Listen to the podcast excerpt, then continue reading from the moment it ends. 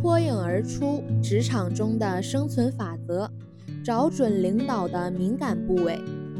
作为你的领导，谁都希望他在你心目中有一定的威信。每个领导都十分在意这个问题，同时，威信也是领导者做好工作的必要条件。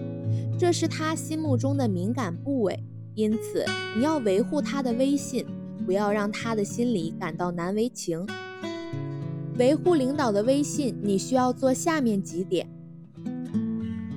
一。对自己没有参与的决策不抵触，领导决策应该先征求下属意见，但有时也很难周全。如果领导没能征求自己的意见，或者虽然征求了但未能采用，在这种情况下，你对领导的决策也不能抵触，而应该积极贯彻执行。切记不要贬低领导。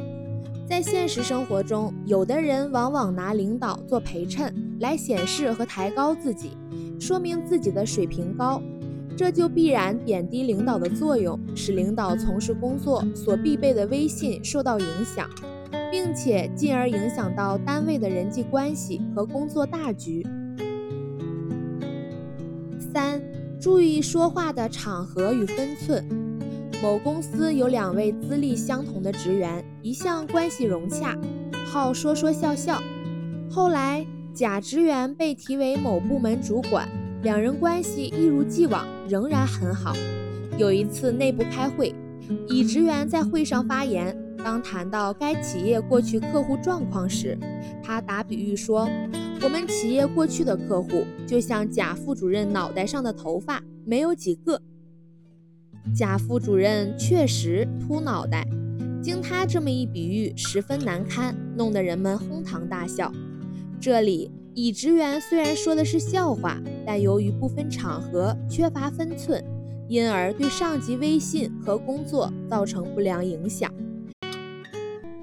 故应该力戒和防止这类事情发生。一般来说，处理与领导的关系。庄重场合宜庄重，私下场合可随便些，但这要由领导做主导，你只是随声附和。不管什么场合，都要注意分寸，不能信口开河、忘乎所以。特别是女性，你的男领导可能爱和你开玩笑，但反过来，你不能随便和领导开玩笑，因为男人在女人面前更在意自己的面子。